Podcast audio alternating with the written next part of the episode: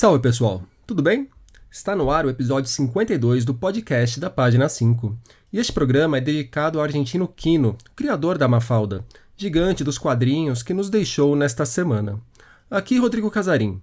Página 5 é também a coluna de livros que edito no portal UOL. Estou no Facebook como Página 5, no Instagram como Página.5 e no Twitter como arroba Rod Casarim, Casarim com S e com N.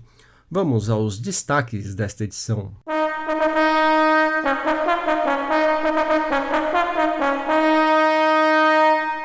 A biografia de Samuel Weiner, um dos nomes mais importantes da história da imprensa no país. O vencedor do prêmio de não ficção da Todavia, as novidades da Moinhos para o final do ano, a nova cara do Rascunho, Guilherme Carvalhal, ensaios sobre o trabalho 4.0 e George Orwell para os nossos dias nos lançamentos.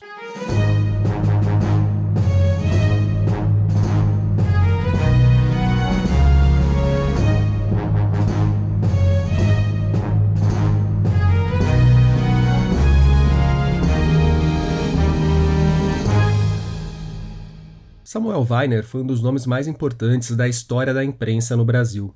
No começo da década de 1950, ele fundou o Última Hora, jornal que transformou a mídia brasileira e foi peça importante em diversos embates de seu tempo. Weiner sempre assumiu o seu lado, o do trabalhismo. Assim, bateu de frente com interesses de poderosos.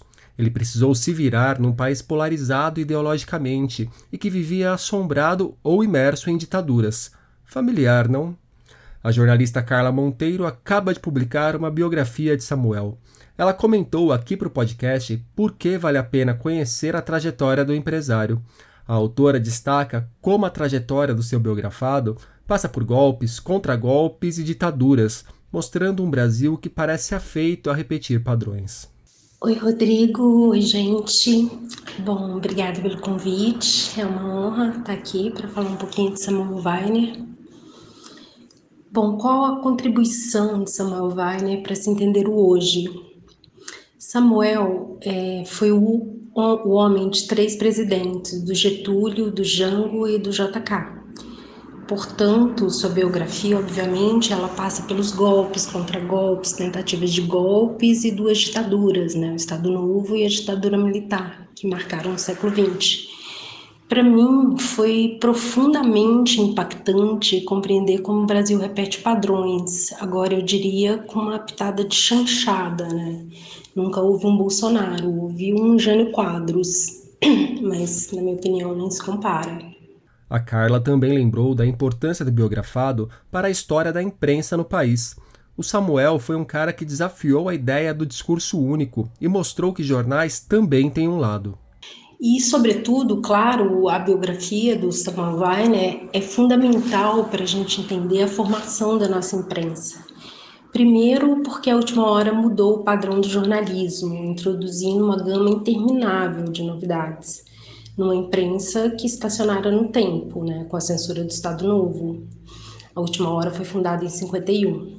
E segundo, na minha opinião, Samuel Weiner representa na história da imprensa brasileira a voz dissonante, o contraponto, o outro lado, como se queira chamar.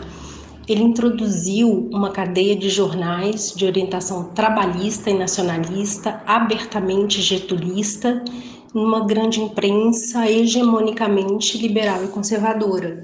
Com isso, ele desafiou o discurso único, a história única, para usar esse termo da escritora nigeriana Chimamanda, quando ela discorre sobre o lugar de fala na literatura, na literatura, né, hegemonicamente europeia, para mim é isso. Samuel desafiou esse lugar de fala consolidado. Basta dizer que a última hora elegia homem do ano o presidente do poderoso CGT, a Confederação Geral dos Trabalhadores.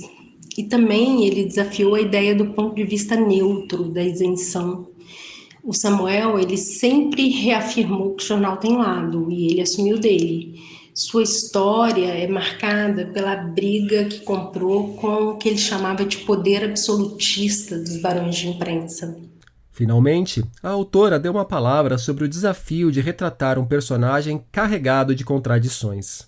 E para terminar, eu ressaltaria que Samuel Weiner ele foi um homem do seu tempo, com todas as contradições humanas e implicações do poder. Aliás, para mim, isso representou um grande desafio, assim, encontrar a voz da biografia, assim, ser advogada ou promotora ou advogada de acusação do personagem, de defesa ou de acusação, né? É, Samuel Weiner é um personagem único, assim, tem que conhecer. Samuel Weiner, o homem que estava lá, sai pela Companhia das Letras.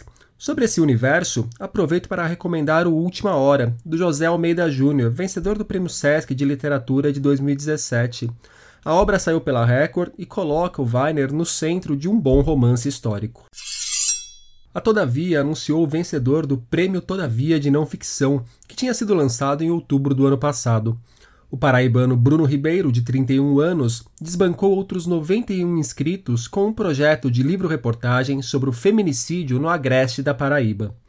O Bruno já é um nome conhecido no meio literário.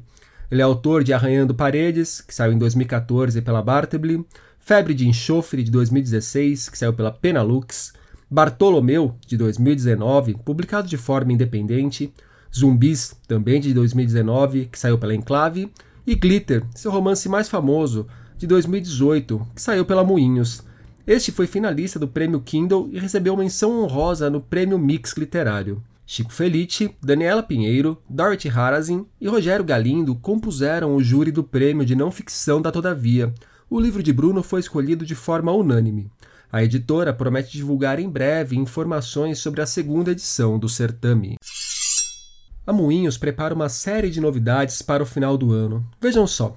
Para novembro, a editora promete O Período Formativo, de Horácio Costa, terceiro livro da coleção de estudos saramaguianos, Nove Partes de um Coração, romance da indiana Janice Pariat, traduzido por Camila Araújo, e O Quarto Alemão, de Carla Maliandi, e Come Madre, de Roque Larraque, ambos romances argentinos traduzidos por Sérgio Caram.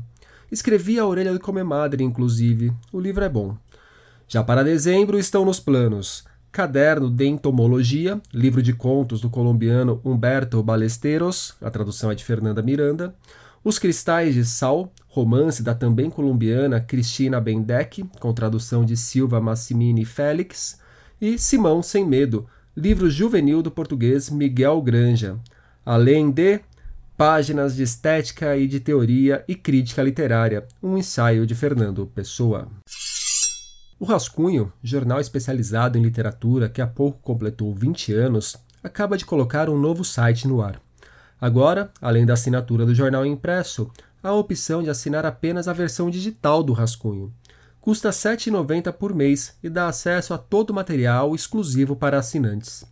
A promessa é que o novo site tenha atualizações diárias com notícias, crônicas e outros tipos de conteúdos relacionados à literatura. No time de cronistas estão nomes como Bel Santos, Carolina Vinha, Giovanna Madalosso, Henrique Rodrigues, Itamar Vieira Júnior, José Roberto Toreiro, Marcelo Moutinho e Socorro Ascioli. Além disso, Nilma Lacerda e Luiz Rufato assinam colunas exclusivas. A versão impressa do jornal também será reformulada e passará de 32 para 48 páginas. Com isso, novos colonistas como Carola Saavedra, Noemi Jaffe e Fabiana Sex aparecerão nas páginas do periódico. Deixarei o caminho para que vocês conheçam o novo site do Rascunho. Colchão de Cacos de Vidro é uma história sobre a pavorosa ideia de que podemos estar sujeitos a forças capazes de nos destruir de dentro para fora, corroendo os limites entre desespero e lucidez. É dessa forma que a escritora Micheline Verunsky apresenta Colchão de Cacos de Vidro, o novo livro de Guilherme Carvalhal. O próprio autor falou um pouco sobre a obra para a gente e apontou alguns dos questionamentos que pautaram sua escrita. O livro Colchão de Cacos de Vidro nasce de uma proposta de questionamento com relação às diversas vozes que formam o ser. Em um mundo multimediático em que diversas narrativas disputam a atenção, onde fica o papel do ser, do eu, do indivíduo? É essa proposta que levou ao desenvolvimento da trajetória de Leonor, uma empresária de classe média alta, casada e com dois filhos que se depara com essas questões. O ponto de ruptura com a normalidade de sua vida ocorre quando ela recebe o pedido de um presidiário para que ela o visite, evento que desencadeia um processo de mudanças na percepção de Leonor sobre si mesma. Ela daí se depara com a estranha figura de Fabiola, que planeja oferecer ideias referentes à vida e morte que reviram toda a concepção sobre a existência de Leonor. Ao longo de três capítulos e de um epílogo, o leitor vai acompanhar a personagem principal entrando em conflito com seu próprio eu, com seu lugar no mundo, em um processo que tem como base essa realidade onde as individualidades se perdem e em que as boias de salvação podem acabar causando o efeito contrário. Colchão de Cacos de Vidros, de Guilherme Carvalhal, chega aos leitores pela Pena Lux. Se George Orwell pudesse se juntar a nós, o que ele pensaria dos anos em que vivemos? Essa pergunta que moveu Richard Bradford ao longo das pesquisas e da escrita de Orwell, um homem do nosso tempo, livro que acaba de sair no Brasil pela Tordesilhas, em tradução de Renato Marques de Oliveira. Na obra, Bradford vai além de romances como 1984 e A Revolução dos Bichos e obras jornalísticas como Na Pior em Paris e em Londres, para construir uma espécie de ensaio biográfico no qual discute a visão de mundo de George Orwell aplicada aos nossos dias. Leio para vocês o primeiro parágrafo da introdução do volume. Biografias, por sua natureza, tratam do passado, mas esta narrativa da vida de Orwell será um pouco diferente o livro o trará ao presente e, com isso, mostrará que certas perguntas feitas pelo escritor à sua geração permanecem sem resposta e, por vezes, sem terem sido discutidas. Outro que me parece importante para nossos dias. A Boitempo acaba de publicar Uberização, Trabalho Digital e Indústria 4.0, que reúne 19 artigos de pesquisadores de diversas partes do mundo sobre como o trabalho tem sido impactado pelas novas tendências tecnológicas e sociais. Dentre os assuntos tratados nos textos estão a exploração que há por trás da máscara de prestação de serviço, o aumento da precarização do trabalho e a importância de ações de resistência. Um exemplo é a paralisação nacional promovida por entregadores de aplicativos que rolou em julho. O livro é organizado por Ricardo Antunes, professor da Unicamp e um dos principais nomes da sociologia do trabalho no Brasil. E nos últimos dias, na página 5, nós tivemos Queimar livros de Paulo Coelho, uma nova tendência entre os patriotas. Minhas viagens, pelo videogame, com Heródoto, o pai da história.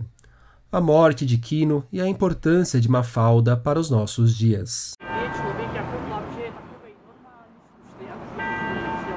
Por hoje é isso aí, pessoal. Indica o podcast para amigos e inimigos. Um abraço, um beijo, um aperto de mão e até a semana que vem.